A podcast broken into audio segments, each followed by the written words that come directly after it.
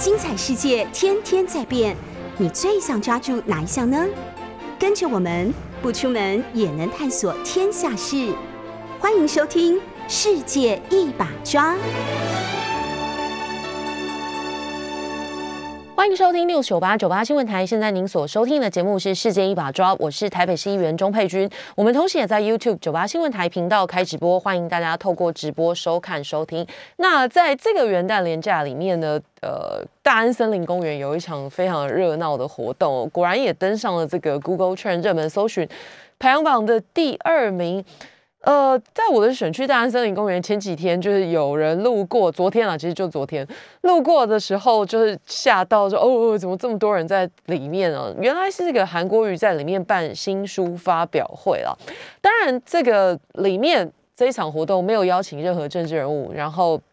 也没有谈到他对未来的规划。可是这个。算是蛮大的动作，北上，然后在呃大安森林公园举办近期内可能比较罕见的大型群众活动，确实让很多人讨论是不是这个韩国瑜的呃未来动态意在言外呢？先说这个活动本身哦，是呃自从他被罢免离开了高雄市长之后，这个职务之后，呃可以说是首度。大的公开活动，那虽然天气不算这个呃还好啊，十大概将十几度左右，不算太冷，然后也没有下雨。现场来了，根据警方统计，大概是五千人哦。那集结在这个大安森林公园的舞台，这个画面非常壮观的。如果听众朋友有看到网络上或者是一些新闻照片，你就知道我意思。这个除了座位区全满以外，外面几乎舞台周边能够。站的地方真的是人山人海。那这个韩国瑜来到台北的大安森林公园，是办这一场韩先生来敲门的新书见面会。那同时，他也在这个现场宣布要成立点亮基金会，担任董事长。那希望集合力量推广。这个善良这件事情，那他的老妈妈也特别到现场了，为他加油打气。那很多的支持者听到他在现场带头合唱啦，然后就流下了感动的泪水。这样，那至于大家关心的，到底他的下一步是什么？在这场活动上面，当然不会得到明确的答案，因为他已经告诉你这是新书发表会。不过，这个据知情人士透露。他对二零二二年这个目前没有意愿，然后二零二四年呢，这个也没有规划，所以现在看起来，呃，专心把焦点放在公益上。那关于政治的，该关于下一步的动态，看起来没有太多明确的讯息哦。好，在网络上大家还关心到的事情，还有这个，当然就是疫情的部分了。呃，首先是来看全世界的状况，在这个跨年连假当中。大概几乎全球很多大的国家在呃耶诞，然后紧接着新年假期都是对这个疫情很严峻的考验。在美国呢，元旦当天通报的确诊病例超过四十万人，纽约州新增病例数也再攀新高。法国的新增病例是连续四天超过二十万人，印度也是连续五天暴增。那随着民众在三号就今天，那可能时差陆陆续续重返学校或办公室。专家担心的是，这个人们的生活还是会受到疫情的大幅影响。那现在看起来，这个呃，全球六第六个染疫人数超过一千万人的国家是法国。那其他的五国是美国、印度、巴西、英国还有俄罗斯哦。那接连的几个。大型的廉价为什么会对疫情造成严峻的考验？各位应该也都很清楚，因为在这个过程当中有很多的通勤的时间啦，然后有群聚、家人群聚，然后再来就是大规模的移动，那不管是搭飞机、搭火车或者是开车，长距离的移动也都会造成这个扩散的风险哦。那事实上，其实也不是只有过去一周，根据这个统计数据，其实。你如果回溯看十二月二十九号的通报病例高达一百六十一万呢，那当然有一些因素，可能是因为当时是这个耶诞连假之后累积的通报，所以呃，当然接下来你也可以预计说，这个跨年连假之后，可能接下来几天也会有十二月二十九号的这个状况。可是如果你用七天，就是过去七天的平均病例数去看，他们确实也创了疫情以来的新高哦，每天都超过一百万例。那只是说，呃，再进一步的去细究，就是虽然通报的确诊数攀升，不过值得庆幸的是，重症数跟死亡数并没有等比例的增加，反而是持平或者是下降了。那一方面有可能是因为疫苗施打还有医疗技术提升的效果，那另外一方面也有可能是新的这个变种病毒虽然传染性提高了，可是这个可能毒性也下降了。那只是如果我们要真的这个比较放松，还要再继续观察的部分，就是说如果死亡率低，但是重症比例还是高的话，这个状况对。医疗体系还会是很大的威胁，所以必须要是死亡率还有重症率双双降低，那我们大概就可以比较乐观的去看待它。说这个新冠肺炎终究是走进了很久以前大家就开始期待的状况，就是流感化。那没有办法彻底的完全的消灭，但是起码可以跟它和平共存。那大概就是要等到。这些指标都有很明确的数字之后，才可以做这样乐观的期待。不过，显然现在离这个状况还有一段距离哦。以台湾来讲，这几天大家最关心的，当然就是防疫旅馆疑似在报这个群聚感染。本来指挥中心在元旦连假是打算不开记者会的，可是因为呃防疫旅馆可以说是呃接连的有状况，所以。在昨天还是开了一场这个记者会，那就是在讲说，台北的防疫旅馆在解隔离之后出现了确诊案例，那疑似是有群聚的现象。那这个发病的个案是在十二月二十六号检疫期满十四天之后出关，然后但是又确诊。不过，他因为曾经去过某国小附设幼稚园接小孩，所以指挥中心紧急要求这个幼稚园今天跟明天要停课两天，而且要扩大裁剪。那为的就是要防堵这个，免得它成为社区的本土破口。值得关注的是，现在如果是防疫旅馆接二连三拉警报，那确实这个呃在里面工作的员工。染疫风险可能比医院还要高，所以台北市政府要要求旅馆员工接种疫苗间隔届满之后，赶快去打第三剂。那呃，否则不考呃，否则会考虑这个开罚。那为什么陈时中部长昨天会说防疫旅馆跟？这个防疫风险简直比医院还高，各位可以想象，因为很多的这个境外突破感染的病例，他进到台湾来之后的第一件，就是还没有确诊之前进来的第一个场合，不是医院的，没有人会直接落地去医院，都是先往这个隔离旅馆送了。所以在状况不明的情况之下，其实都是进到防疫旅馆去。那这时候旅馆里面的自己的各种防疫措施就非常重要。那最近接二连三发生这些防疫旅馆确诊的案件，当然对防疫旅馆的警戒跟规格也要不断的要求，包括加强巡逻所有的防疫旅馆，然后市府会去督导这个人员工作流程，确实要落实干净。那最重要的就是这个污染区要分离，减少传播风险哦。那当然还会请。最重要的，大家关心的就是说啊，这个都是中央空调。那假设有确诊的，那这个病毒可能会随着空调系统扩散到其他房内去。所以，这个接下来各防疫旅馆的空调机电也会是市府去检查的重点之一，实力也去查核这个旅馆内的通风设计啦。那当然不合格的就要赶快改善。如果不能改善的话，接下来它就会失去防疫旅馆的资格。那这个是硬体的部分的加强，可是软体的部分要怎么样去落实呢？大家现在最关心的可能就是呃，很多学者还有专家都会建议说，我们第三季的施打比例看起来实在是太低了。今天《中国时报》的头版谈的是北市防疫旅馆群聚感染连环爆，那这个专家就是黄立明。促呃催促政府第三类快打第三季，检疫期满后确诊恐现防疫破口。那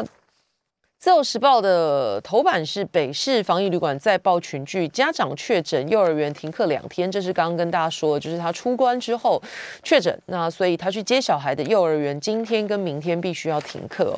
那回过头来讲，大家最关心的就是，呃，第三季的状况如何呢？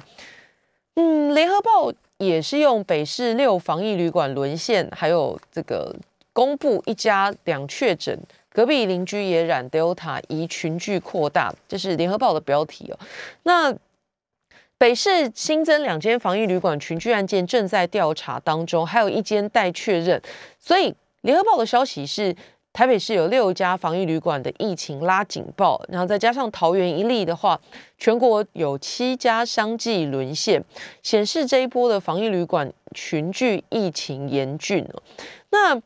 现在当然正在疫调当中，详细的情况还要再确认。可是不变的事情是，专家还有这个学者都会建议第三季赶快动作。台湾感染症医学会名誉理事长黄立明就说：“这个越来越多的防疫旅馆破功，代表在旅宿工作的第三类人员染疫风险是高过医护人员的。”这个说法跟陈世忠部长说旅呃饭店。风险高于院医疗院所这个说法是不谋而合。那一旦没有守住，病毒可能入侵社区，所以指挥中心应该要赶快打第三类的第三剂。那不要再死守五个月的间隔原则，这个是专家的呼吁。不过陈时中部长对于这一点的回应相对是非常保留的。那有没有打算要缩短间隔呢？指挥中心只说，符合接种第三剂的人，就是已经打第二剂满五个月的人，有四十万人。那只有十五万人去接种。那十五万人接种第三剂，换算到这个整个国家的比例来讲，整体第三剂覆盖率只有百分之零点六八，算是非常低的。这就是为什么这个呃学者。不断在呼吁说：“哎，跟世界各国比起来，我们的第三季看起来速度，呃，相对来讲慢，而且比例很低啊。”陈秀熙也担心说：“这个呃，这是台大工卫学院的教授陈秀熙哦，他也担心说，春节期间入境者大增，那这个防疫旅馆的 loading 会变很重了，所以民众的防疫绝对不能放松。关键是很多这个长辈的第二季。”疫苗保护力已经开始下降了。当时比较早打的这个长辈，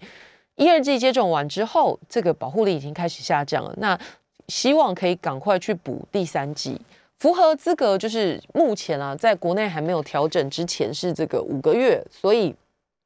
希望赶快去呃打第三剂，保护自己，然后也保护身边的人。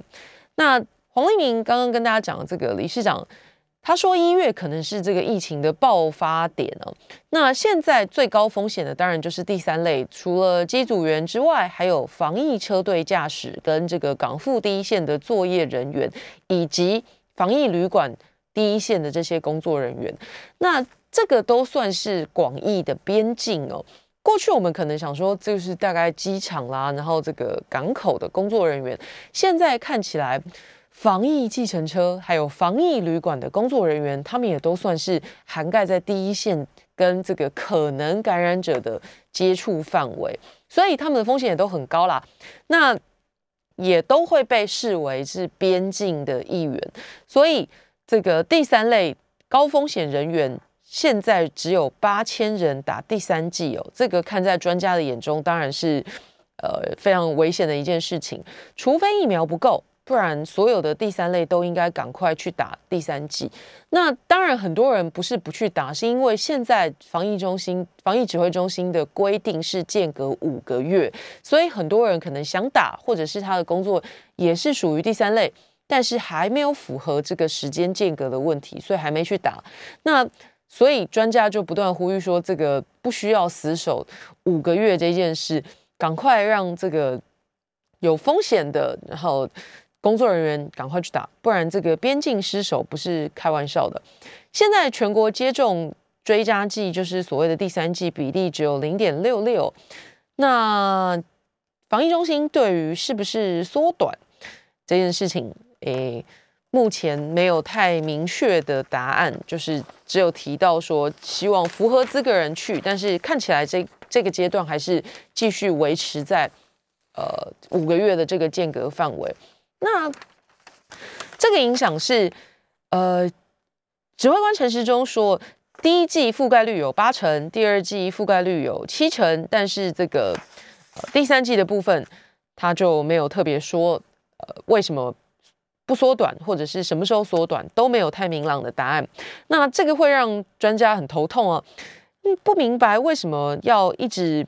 坚持五个月的这件事情哦。那黄立明更直接讲说，反正一直以来都是指挥中心说要怎么做，那理由都是随便他们说。那除非情况紧急，除非疫苗呃不够，那现在当然是已经情况紧急，除非疫苗不够，不然这个第三类。第三季看起来是迫在眉睫，那只不过这个记者也观察到一个状况，就是最近虽然这个境外移入的病例激增，不过本土疫情算是比这个三级警戒期间相对和缓了。那不知道是不是因为这样，各部会看起来这个就比较松弛了一点呢？本来。为了因应这个防疫的状况，指挥中心有跨部会的协调会议。那当然，在前期，就是去年的年年中，我就说这个五六七八月相对紧急的时候，大家都很当一回事哦。那现在相对来讲，看起来比较和缓之后，各部会有一点叫不动的情况。那这个疫情的时间一一拉长，然后现在看起来是。春节七加七专案实施之后，很多的民众担心零确诊破功了。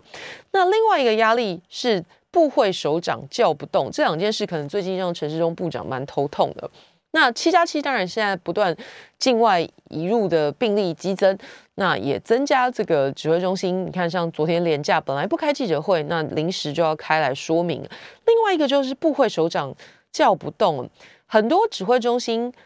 这个为首开的会议，各部会结果都只派代理人来，原本应该要参加会议的次长，哎，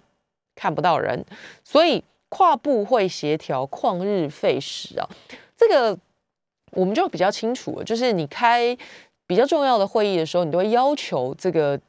该单位能够决策的人，能够决策的代表出席。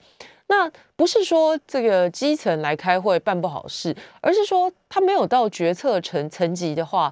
呃，比较基础的、比较基层的呃代表来现场，可能他只能讲说，哦，我把现场什么意见带回去转达，或者是说，哦，我回去再请示看看，没有办法在这个会议当中拍板做决定。那各位可以想象，这个跨部会会议就是。呃，需要争取时效嘛，所以才需要把不同单位的人集结在一起。那这个卫福部为首开的这种跨部会的，因为疫情的协调会议，当然就希望追求时效的问题。所以在这个会议当中，如果来的都是可以决策的人，那大家就很明快的看是，比如说交通部的权责啦，然后卫福部的权责，当然卫福部是主角，交通部的权责或者是其他的。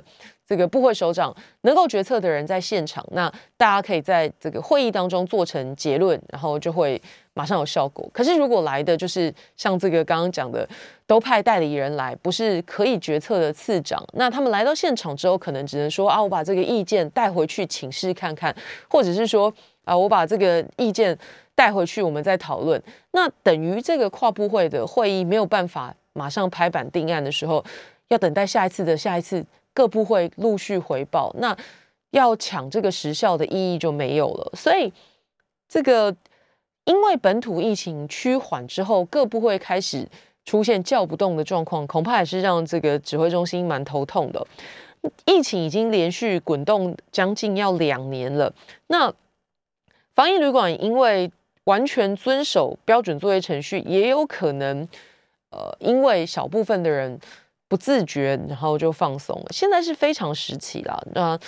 呃，到底有没有可能永远维持零确诊这件事情？其实已经有非常多的讨论，从去年到现在。那不过指挥中心目前为止还没有改变他们的方向，所以呃，看起来短时间之内还不会有太大的变化，只是现在可能呃不分朝野的呃专家学者比较多的意见倾向于集中赶快开放第三季的施打间隔时间距离了。先进一段广告，马上回来。九八新闻台世界一把抓，我是台北市议员钟佩君。上一段节目跟大家谈到这个台北的防疫旅馆接二连三开始出现这个可能确诊的病例，现在还在调查当中。不过也让大家很紧张，说这个国内的春节七加七方案是不是会？呃，有什么变数哦？那当然，这个担心这些可能发生的状况是无济于事。学者专家的意见倒是比较集中在于，应该第三季就是所谓的这个增强剂，应该不要再死守五个月间隔这件事情哦。不过目前指挥中心态度算是对第三季是否缩短态度是相对保留。不过确定的事情是，这个明天开始哦，要入境的管制会变得稍微严格一点。呃，限缩入境资格，从这个原本应该要缴交 PCR 的检验证明效期，从三天改为两天，而且不再从报告核发日计算，要从这个裁剪日起算。那新的这个入境办法会从明天的凌晨开始上路，也就是说，旅客拿的这个两天内的 COVID-19 的核酸检验报告，要有分子生物学核酸检测。而且应该要审核登机者的护照姓名、出生年月日、疾病名称、裁剪日，还有报告日，以及这个检验方法跟判读结果。那如果你是用这个血清免疫学检验抗原或抗体，就不符合规范，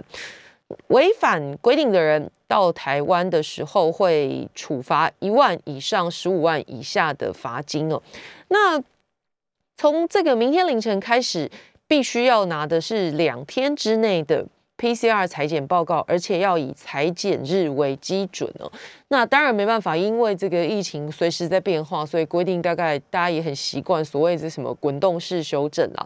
那只不过指挥中心昨天也特别提到一个，就是可能这几天听众朋友也有在这个呃。网络上面或者一些新闻看到，哎，又出现了这个 Florona，是不是新的病毒哦？不过指挥中心特别讲哦，这个是以色列的一个孕妇，她的状况是同时感染 Omicron 跟 A 型流感的所以大家不用太紧张。那也希望不要再用这个新的名词称呼这个现象，就是同时感染新冠肺炎跟流感的状况，在过去就有，所以呃呃，不希望。跟进这个以色列当地媒体用了新的名词来讲，会让很多民众误以为说是不是又出现了新的变种。好，大家看这个国内的政治状况，昨天是所谓的中二选区超级星期天哦，也就是在这个呃投票日之前的最后一个黄金周日。那当然，不管是这个国民党这边的严匡衡，或者是民进党的林静怡。两方阵营都是卯足劲办造势活动那蔡英文总统是第二度南下台中替林静怡站台。那这个第二选区的补选前黄金周日，双方当然除了比拼这个阵容之外，免不了的也会有一些交锋。那先说这个林静怡的部分呢？蔡总统在现场听他站台的时候，就说：“这个林静怡走入政治是因为他的关系，因为二零一四年他担任民进党主席，听到林医师的名声，所以就邀请他到这个民进党当妇女部主任。”蔡英文总统说呢，他开会的时候就已经看到这个林静怡有的时候很赶，然后也可以说很凶啊，不同意就争到底。那呃，虽然有人说林静怡很。不温柔，但是这个林静怡对没有权利受痛苦的人很温柔，这个是蔡英文总统替他站台的时候说的。那国民党的这个严匡衡在龙井办亲子活动，台中市长卢秀燕还有这个前国民党主席江启臣都到现场去替他站台。那同时也说他对这个在地非常了解，乡亲是他的家人，会挺身为他服服务。呃，他当然也会挺身为乡亲服务了。那主要这个他攻击的点是说，像刚刚讲了，这个林静怡辖府院党高层啊，还有包括总统，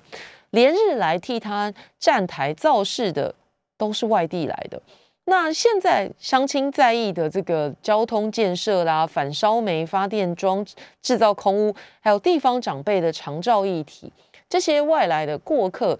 站台为林静怡站台之后，谁会负责呢？这个是严匡很呃提出的质疑。他认为民进党没有培养在地人，都是空降啊。从谢欣妮到陈柏惟到林静怡，这两个月看起来只有攻击跟抹黑哦。那对于地方的声音，他也质疑说什么时候可以呃如实的被转达？这个是双方隔空交火。当然，这个呃林静怡的部分大家应该也不陌生，就在前一段时间，这个可以说是很多的青绿媒体铺天盖地，这个严家的各种大大小小细琐事情，有判没判的，通通被挖挖出来了，算是。在空战的部分，相对来讲，可能各位可以看到不是那么对等。那总之也来到了最后一个礼拜了。那呃，双方还是各凭本事哦。呃，同一天还有这个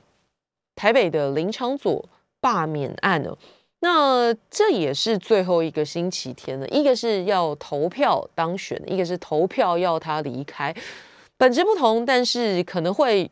抓到一些共通点，一样也是这个府院党资源投入在这个反罢免林昌佐的战这一场战役里面。那林昌佐昨天自己是跟着这个民进党的市议员到东门市场扫街。台北市的选委会公告投票人数，这个确定罢免门槛是五万八千七百五十六票，比原本估计的六万一千票低，所以这个看起来是呃罢场团体比较有信心一些。那民进党的郑国会立委陈廷飞也带着铁马队到台北来，那呃还有金融市长林永昌也到台北来为这个林昌佐。站台啊，希望可以把他留在选区哦。那这两个共同点，刚刚说的就是这个府院党的高层投入资源这件事情哦。我想大家在前一站这个前一阵子的公投里面并不陌生。也就是说，最后两个月，民党端出五千八百万的预算，再加上一些友善媒体的搭配报道，那。最后的结果大家都知道。现在看起来，这两场选举在中二选区的补选以及罢免林昌佐的投票都有这个类似的味道。这个呃，这两场仗在过去这段时间有很多的节目讨论到说，哎，这个罢免王浩宇还有罢免林陈柏维看起来都很顺利啊。那是不是罢免林昌佐也可以这个接二连三，他第第三场也也跟着成功呢？老实说，我自己对这个罢免林昌佐的态度是比较保留。我说成功与否，我我我的态度是比较保留，因为本质上跟这个王浩宇跟呃陈柏维的状况，我觉得有一些不同。各位可以想象，就是说王浩宇虽然在最后的从政之，就是他被罢免之前的那段时间已经加入民进党，可是他在当侧翼的时候。呃，吸了很多的这种负面能量，很多的浅绿选民也觉得他太过哗众取宠，就是什么议题从北到南他都有一份。那当然，他的时候这个呃，因为想要加入民进党，所以急着这个争功表态，在很多的民进党的可能相对没有那么讨好讨喜的议题上面，他也都抢着出头，所以。在那段时间里面，他帮民进党吸了很多负能量，那搞到最后就是连浅绿啊，还有这个中间选民，可能都觉得他实在是管太多、捞过界了。就是从北到南的，不管是政治议题也好、生活也好、娱乐也好，可能都会看到他的高见。所以，呃，他个人的这个，我觉得他个人的恶感就会因此提升了。那陈柏威的状况也类似这样，就是跟王浩宇一样，他们都不是嫡系出身，就不是。都不是打着民进党的党籍参选而选上的，都是各自是别的小党然后选上。那选上之后就急着对这个民进党表忠啊。那所以类似的状况就是都不是嫡系出身，然后也没有加入强大的派系，所以呃选上之后，然后急着这个表达忠诚度，那可能就会相对来讲，在很多议题上面吸收了民进党的这个负面声量，往自己身上揽了。陈柏惟当时只是为了要跟严匡很拼拼看而已，那呃被罢免之后，阶段性任务达成，那也没有一定要留给这个激进党一席啊。以免有一天又发生这个前几年像这个扶植柯文哲和时代力量之后又要反目成仇的问题哦。那林静怡上一届大家应该印象都还蛮深刻的，他在国会里面有很多很奇葩的言论比如说强力护航劳基法修恶啊，还有被抗议的时候说这个助理在上厕所，质询的时候说解决能源跟少子化的问题就是十点之后不要开灯，然后。又或者是跟这个支持者，呃，情绪勒索，说投国民党就不生小孩等等，差不多就是功在党国啦。然后嘴求无大无下限的大将之一哦。林昌佐的状况又是如何呢？先进一段广告，马上回来。欢迎回到九八新闻台《世界一把抓》，我是台北市议员钟佩君。上一段节目跟大家谈到，这个周末是呃。中二选区的补选，还有这个呃台北的罢免林昌佐的这个罢免投票前的黄金周日，就是投票前的最后一个星期天哦。那当然，这个不管是要被罢免的人，还是候选人都卯足了劲在做最后的努力。那呃大咖站台是一定要的，那自己当然也要出去扫街了。这一场选举。其实其实是两场哦，就是因为同一天举行，被形容是这个开年第一战呢，就是二零二二年的第一场选举。那今年当然年底有这个议员、市长还有里长的选举，不过那已经是年底了。开年第一战就是呃罢免林长佐以及中二选区的补选，引起很大的关注。上段节目跟大家谈到说，我个人认为这两场选举对这个民党来讲相对有优势。那其中刚刚讲到林长佐的部分哦，他在这个呃二零一九年的时候，带着全部的时代力量台北市议员脱党了，所以在呃台北市本来是有三席时代力量的议员，那二零一九年的时候跟着林长佐全部脱党，所以就变成无党籍，那呃时代力量就在台北市议会没有党团了，也没有议员了。那时代力量的内部在那个时候就大分裂，可是对于二零二零年民进党选举时。台北市的选情是大功一件哦。那现在这个林昌佐、林静怡一北一中都得到来自党中央跟行政部门的加持，这个就是可想而知哦。刚刚跟大家讲的是过去他们跟民进党的脉络，那现在得到来自这个党中央的支持，相对于这两位。那这个国民党阵营看起来，不管不管是反罢免，呃，不管是推罢免林长佐的阵营，或者是这个严宽恒，看起来都会，呃，对仗起来打的都会比较辛苦一点呢。为什么这样说？你可以从民进党去浮选的规格来看看，他们对这个开年第一战是何等的重视哦。那。其他的党公职，包括这个立法委员啦，刚刚讲的陈廷飞不就骑着脚踏车来的吗？那还有各地的议员，包括中二选区的，包括这个呃中正万华以外的议员，也都卯足劲来一起站台哦。过去这段时间，大家应该从很多的报道上面都看到，那原因是什么呢？其实大家算盘也都打得很精哦。民进党要在三到五月举行这个议员的初选啊，还有各县市的县市长初选也都在紧锣密鼓的讨论当中了。那这之中一月底还要放个农历年春假，所以你想想看，这十天在扣掉之后，离三月可能最快是三月，这个初选已经迫在眉睫了。那如果你要投入这个选举，当然这个现在这段时间，不管你去帮这个林强佐站台，你去帮林静怡站台，都是最好的曝光时机，还有对党内表忠的一个好时机哦。民进党内大家都知道派系林立，有合作，当然竞争也不会少，所以各派系的议员席次怎么配，也是兵家必争之地哦。大家已经看到，光是这个中二选区，蔡总统已经南下两次哦。连他都这么积极，兼任主席的蔡总统都这么积极，请问下面的这个各级党公职可能这么白目不动起来吗？当然不可能嘛。所以这真的是这个府院党通通动起来的时候。刚刚说了，除了陈廷飞也来了，那连这个投入屏东县长初选的民进党英系立委庄瑞雄，还从屏东跑到这个台北的蒙甲夜市来，要陪林长佐徒步扫街啊。初选练兵，大选用兵，这是媒体的评论。确实，这个民进党上上下下把这一件事情当成大选规格在做。不管在浮选林经营，不管在抢救林长佐，用的是大选规格，所以这样的方法打起来，看起来，呃，上下一心，两方阵营的这个势力，我觉得有很明显的落差了。说到这个，从公投之后，看起来很多人评论说，哎，这个民进党的。